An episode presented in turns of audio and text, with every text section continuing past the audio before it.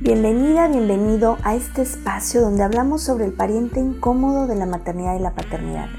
Yo soy Georgina González, especialista en duelo gestacional, perinatal y neonatal, y deseo que encuentres en este espacio un lugar seguro para transitar tu proceso de duelo. Te recuerdo que ya están abiertas las inscripciones para la segunda edición del Diplomado en Consultoría en Duelo Gestacional, Perinatal y Neonatal. Es un diplomado diseñado precisamente para poder conocer los fundamentos del duelo gestacional y perinatal, para desarrollar habilidades para el acompañamiento con mamás, con papás, con familias, incluso con personal sanitario que pasa por este proceso. Además de adquirir, bueno, las herramientas propias de lo que trabajo en la consultoría en duelo. Si te gustaría participar, me puedes enviar un correo duelorespetadopodcast.gmail.com o mandarme un mensaje por redes sociales. Recuerda que me encuentras como Duelo Respetado. Y con mucho gusto te comparto información. Será un honor que formes parte de esta segunda generación. Te comparto también que tenemos ya abierto el registro para el taller Navidad sin mi bebé. Es un taller que va dirigido para mamás y papás en duelo, ya sea gestacional, perinatal o de la infancia temprana. Eh, pues la, intención de este taller es que al finalizar puedan contar con herramientas para ayudarles a identificar señales de alerta y van a contar con ejercicios y actividades que podrán hacer para transitar estas fechas decembrinas de una manera más armónica. Sabemos que las fechas pues son momentos que nos mueven y nos conmueven y en especial diciembre es un mes que remueve hasta las entrañas. Este taller lo voy a dar de la mano de mi querida Erika Ortiz e iniciamos el próximo lunes 22 de noviembre. Son tres sesiones, es necesario asistir a las tres y puedes hacerlo sola, solo o con tu pareja. La modalidad es a través de la plataforma de Zoom y bueno, el horario eh, inicia 8.30 de la noche hora de Ciudad de México y es necesario realizar tu inscripción previamente. Nos quedan pocos lugares, nos encantará que puedas participar. Esto es Duelo Respetado.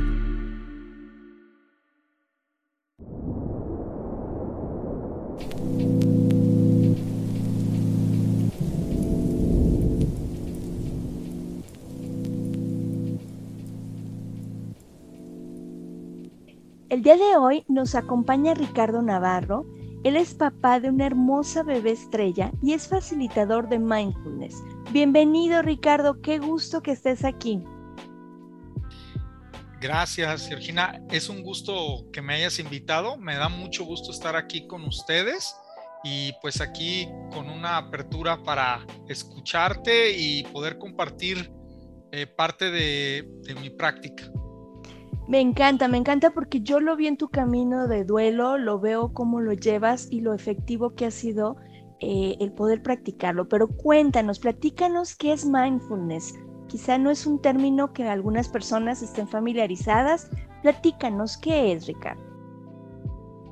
Sí, mira, primeramente comentar que la traducción al español es atención plena. Es decir, que si escuchamos atención plena o la palabra en inglés mindfulness, nos vamos a estar refiriendo a lo mismo. Eh, es más conocido, curiosamente, en inglés, pues porque eh, llegó de Oriente a Occidente a Estados Unidos. Entonces, la, palabra mindfulness es más conocida en el idioma inglés y también, eh, curiosamente, en el habla hispana también se le llama más mindfulness que atención plena, pero dejar claro que ambos términos son lo mismo. Y decirte también que no hay una definición eh, consensuada. Tanto los exponentes y practicantes de Oriente y exponentes y practicantes de Occidente eh, tienen definiciones en sus libros diferentes, pero todas convergen con que es una forma de atención muy particular.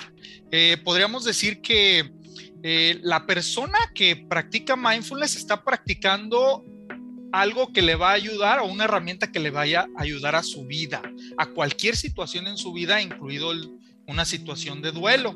Entonces, en la primera parte concluiríamos que es una práctica de vida. Se ha querido manejar como que si fuera una terapia alternativa o un remedio milagroso. Claro que no es nada de eso. Es simplemente invitar a la persona a una práctica de vida. Y es básicamente que la persona que practica mindfulness eh, tiene la intención de prestar atención en el momento presente, sin juicios y sin reaccionar en automático.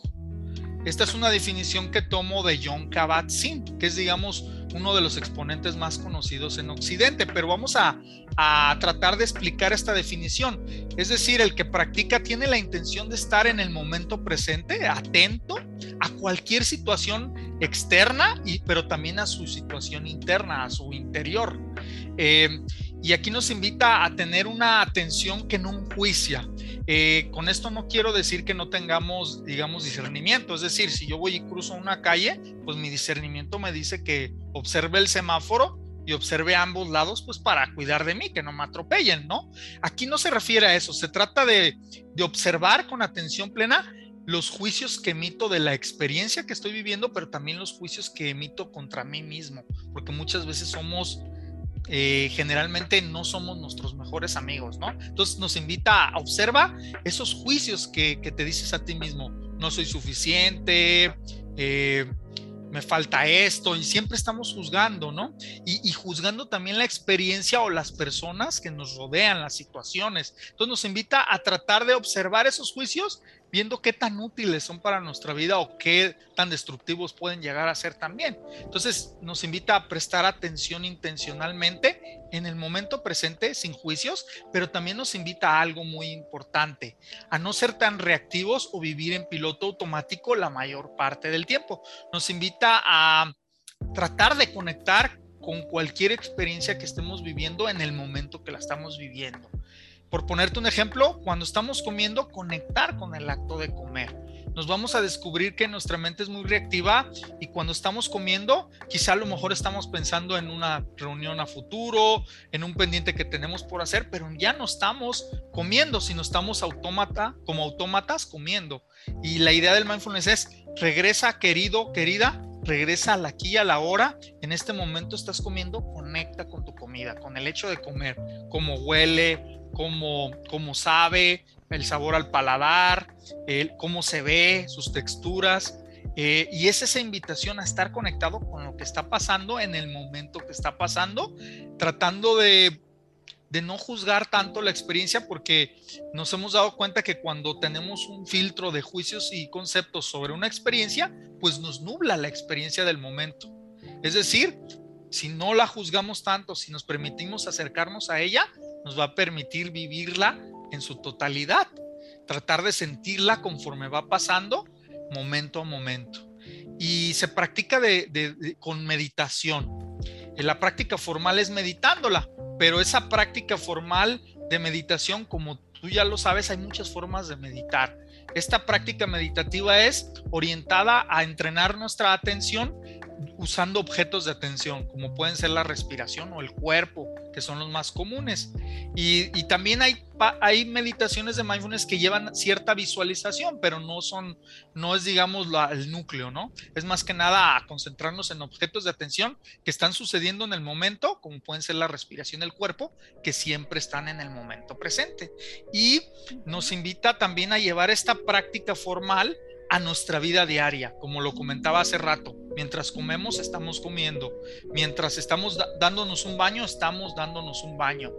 Eh, mientras estamos eh, hablando con alguien, estamos hablando con esa persona y observando a la vez cómo nuestra mente nos va a tratar de llevar a otro momento que no es este momento y tratando de, de hacerlo muy amablemente para regresar a lo que estamos haciendo. Es básicamente eso, una práctica de vida que se entrena con meditación. Me encanta esto de práctica de vida y fíjate qué importante, Ricardo, eh, para quienes hemos atravesado una noche oscura del alma, cómo caemos en este juego de estar angustiados por el futuro o quedarme uh, rumiando estas historias del pasado. Que, dentro de, del inicio, en el proceso de duelo, cuando estamos en, en esta fase de shock, bueno, es natural que estemos desconectados, pero como eh, al, caminar durante mi noche oscura del alma, esta herramienta me ayuda a estar presente. Cuando, cuando les digo en consulta, por ejemplo, imagínate que te toca arreglar una casa de una persona que tiene un trastorno eh, de acumuladores, ¿no? Hay estos programas, estos reality show, donde las personas tienen muchas cosas. Y entonces cuando, cuando yo te digo a ti, te toca arreglar esta, esta casa, te sientes abrumado o abrumada porque ¿cuándo voy a acabar? Porque me enfoco en ese todo y veo todo y entonces mi cabeza, mi mente se bloquea.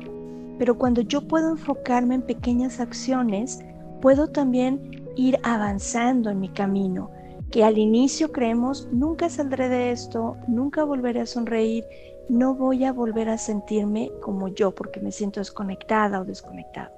Y en este sentido, Ricardo, a mí me gustaría que nos compartieras cuál es tu experiencia en el camino de duelo.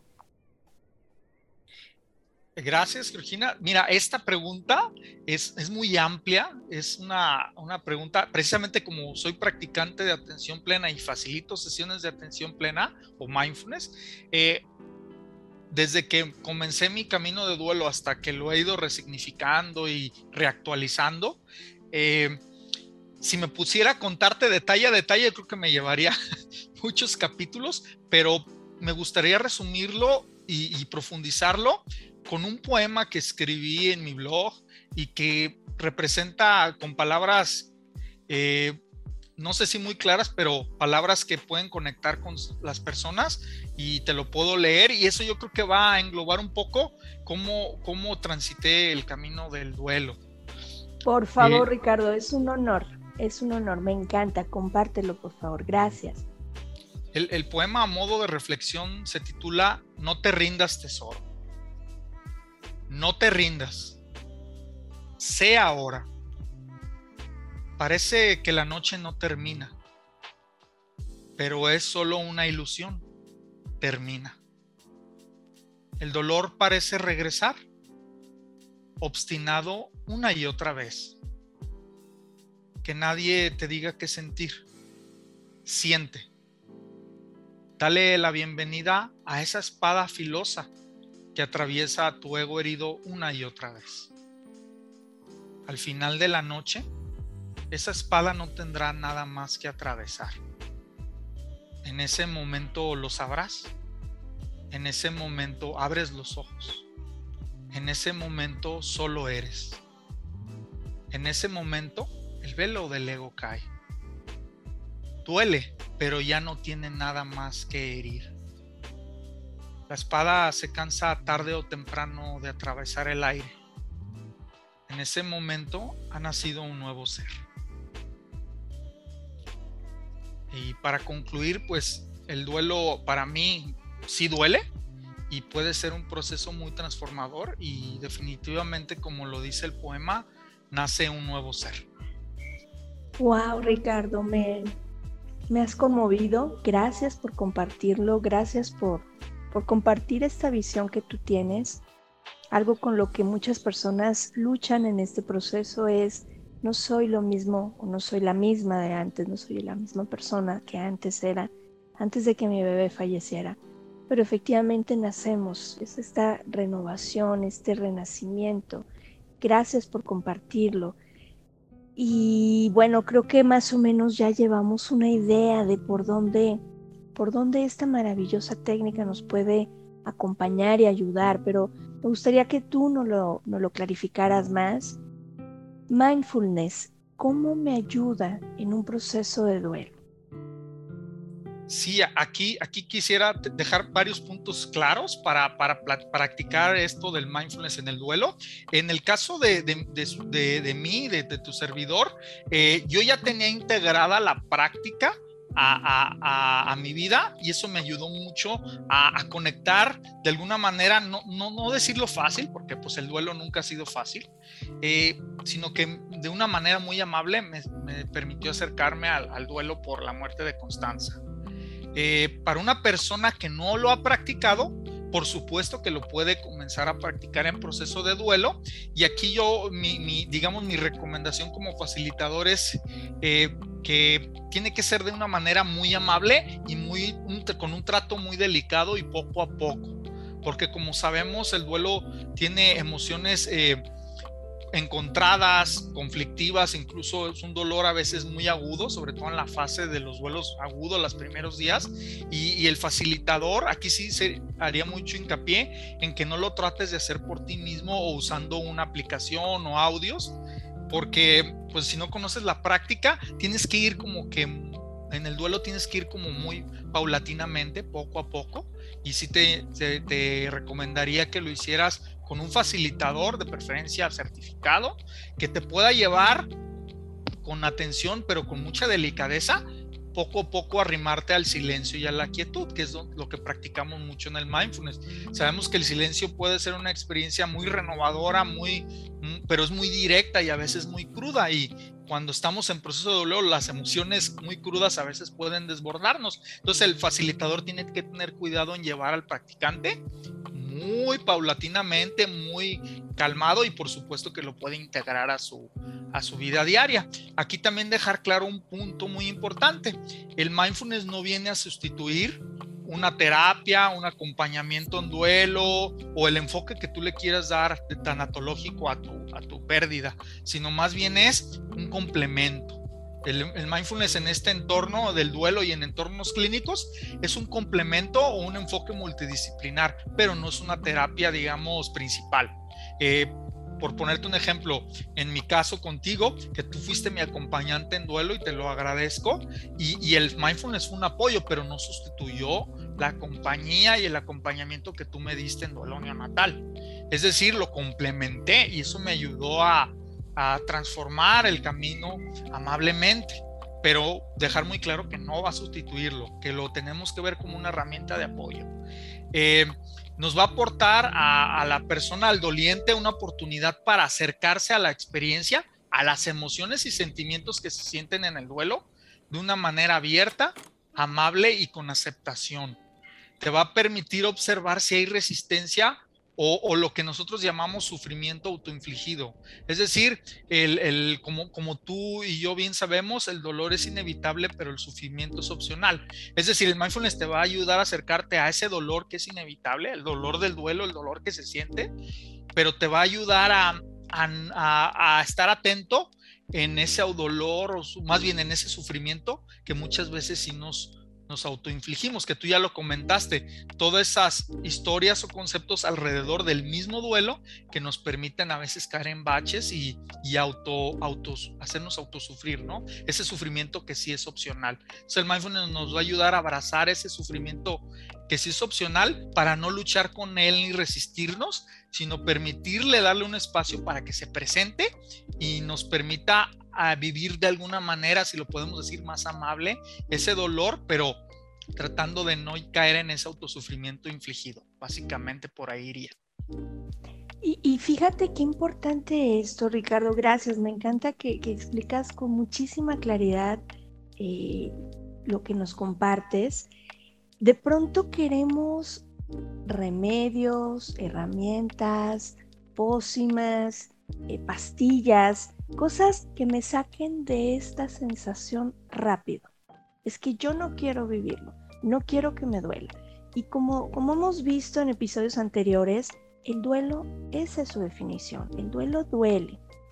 La diferencia es si me aferro y lo hago un sufrimiento o lo transito tomando todo lo que implica y me apoyo en herramientas, me apoyo en técnicas, pero no para evitarlo, sino para transitarlo.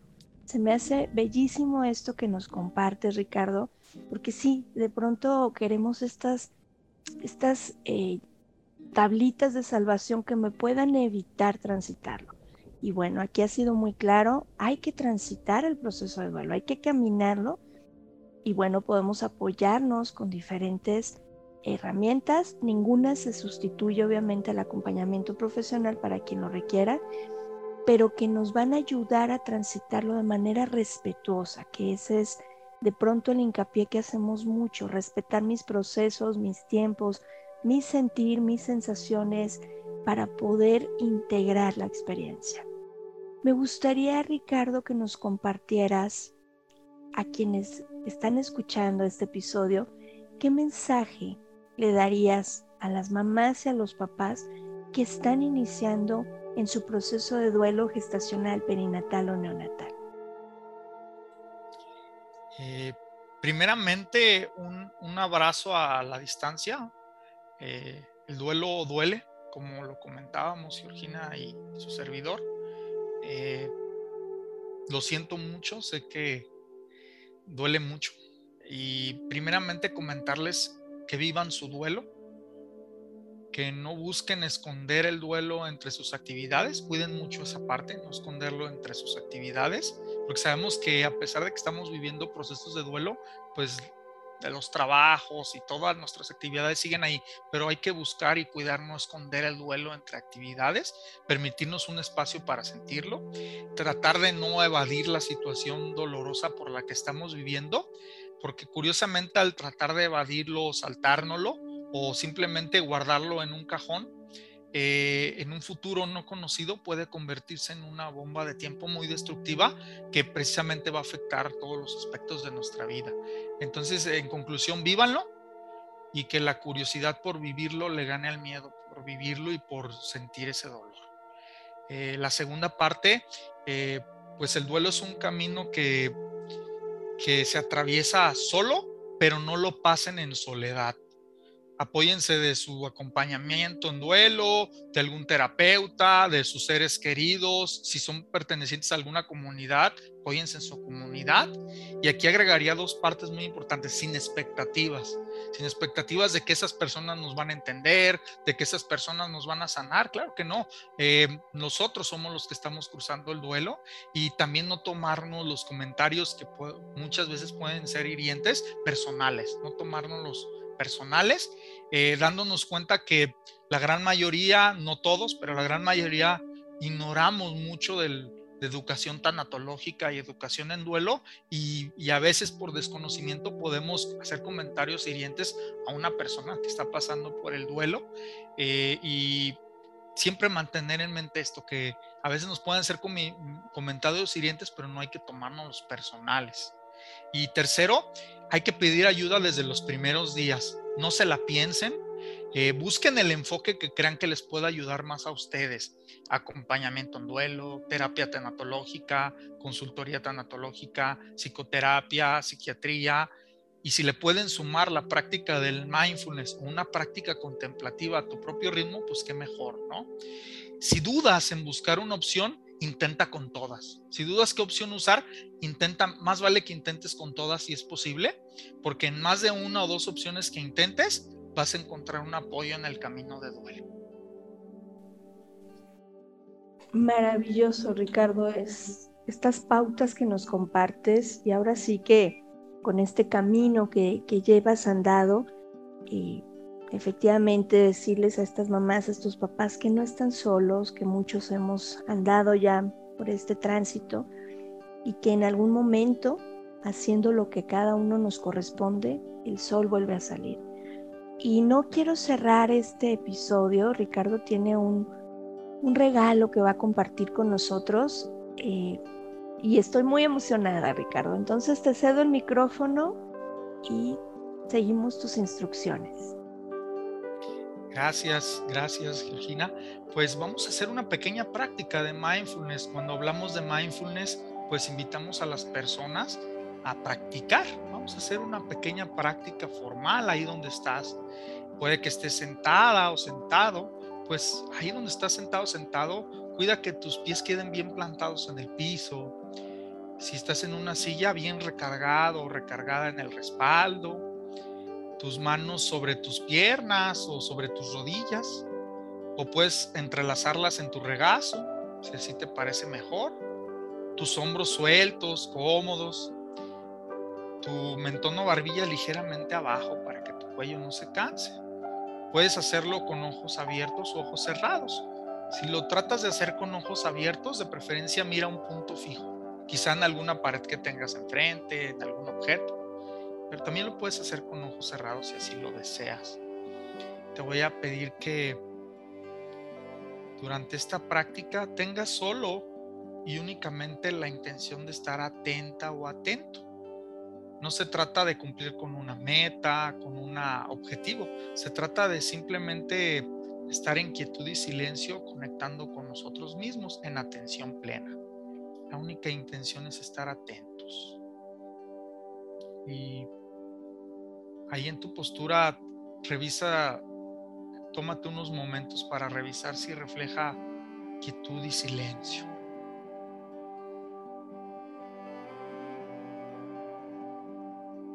una vez que revises que tu postura refleja silencio y quietud, ahí donde estás, te voy a invitar a que lleves tu atención amablemente a sentir tu respiración. No se trata de que imagines tu respiración, se trata de sentirla.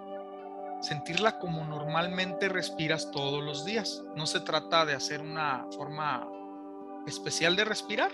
Simplemente respira como respiras diario, naturalmente. Permite que el cuerpo respire por sí mismo. No trates de controlar esa respiración.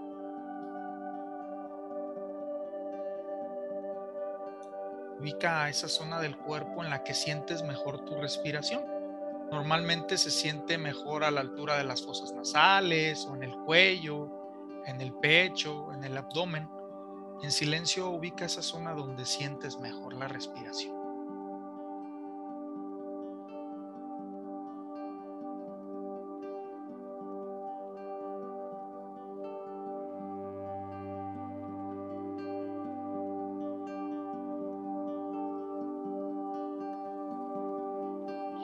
Hayas ubicado esa zona donde sientes mejor la respiración, te voy a invitar que durante esta práctica te quedes en esa zona sintiendo la respiración.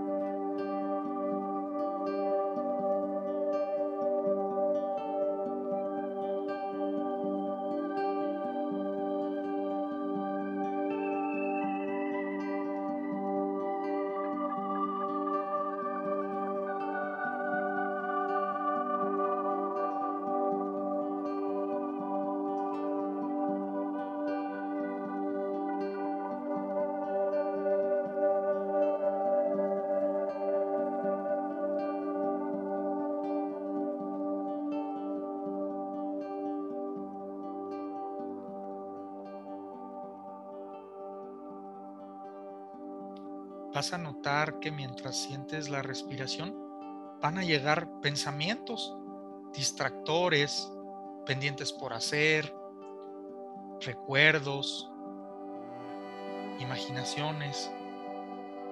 Cuando te visiten esos distractores, date cuenta de que ya están ahí.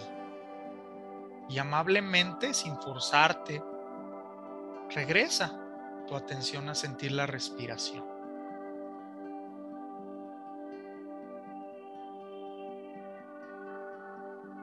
Recordándote que pensar es parte de practicar, no es un error.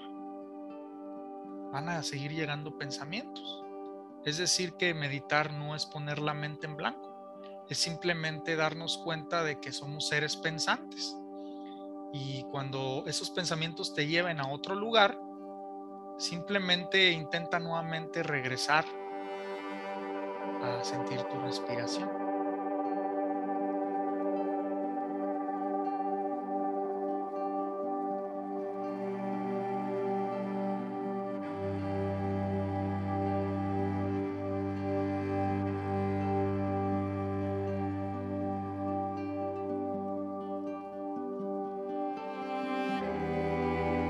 De que se siente descansar tu atención en el acto de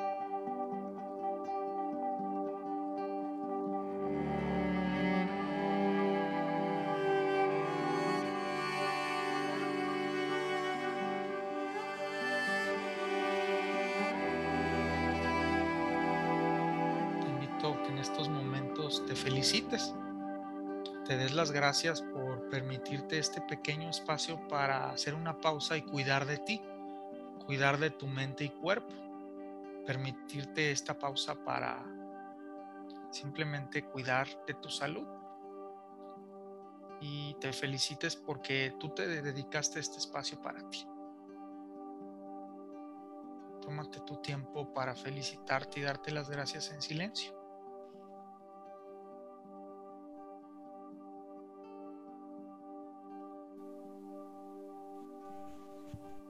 Me encantaría que, que tú que hiciste el ejercicio en casa, en la oficina quizá, espero que en el coche no, eh, te des la, la posibilidad, nos puedes dejar tus comentarios, platícanos cómo te fue con esta práctica tan maravillosa que, que yo todavía sigo flotando, Ricardo. Me, encanta practicar esta, esta herramienta. Eh, date la oportunidad de escribirnos, escríbele a Ricardo, de cualquier forma sabes que estarán aquí todos los datos de él para que puedas contactarlo, seguir su blog. Y bueno, así con esa con esa conciencia del aquí y del ahora, vamos a despedirnos, vamos a cerrar este episodio. Ricardo, como siempre, un placer, un placer compartir espacio y tiempo contigo. Gracias de corazón. Gracias a ti, Georgina. Mm, para mí ha sido una experiencia muy, muy gratificante y te agradezco el hecho de que me hayas invitado a estar en el podcast contigo y con todas las personas que nos escuchan. De verdad, como siempre, es un honor y a ti que nos escuchas, date la oportunidad de, practicar esta, esta herramienta maravillosa. Busca a Ricardo y y vivamos en el aquí y en el ahora, que es lo único real que, tenemos. Este momento presente es lo único que tenemos. Les mando un abrazo muy grande. Eh, yo soy Georgina González y deseo que todas y todos tengamos un duelo respetado. Hasta la próxima.